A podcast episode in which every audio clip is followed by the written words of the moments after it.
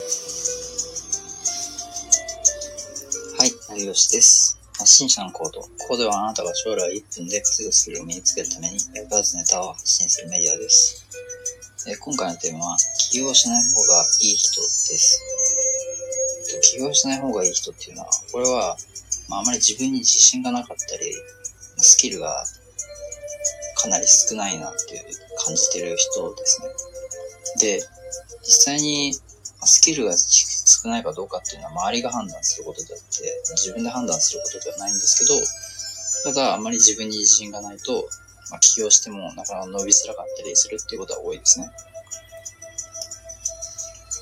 ただ僕は、えっと、実際に、まあ、ブログで起業したりっていう風にしてますけど、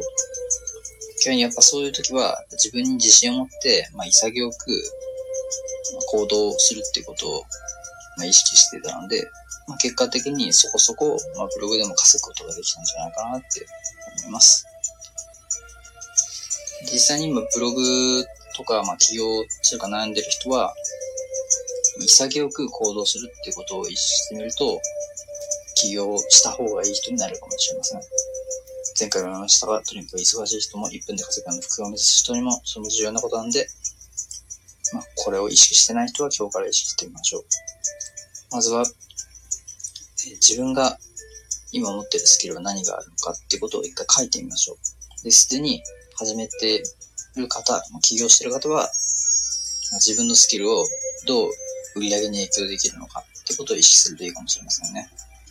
次回はまた大切なことを発信するのでよろしくお願いします。ではさよなら。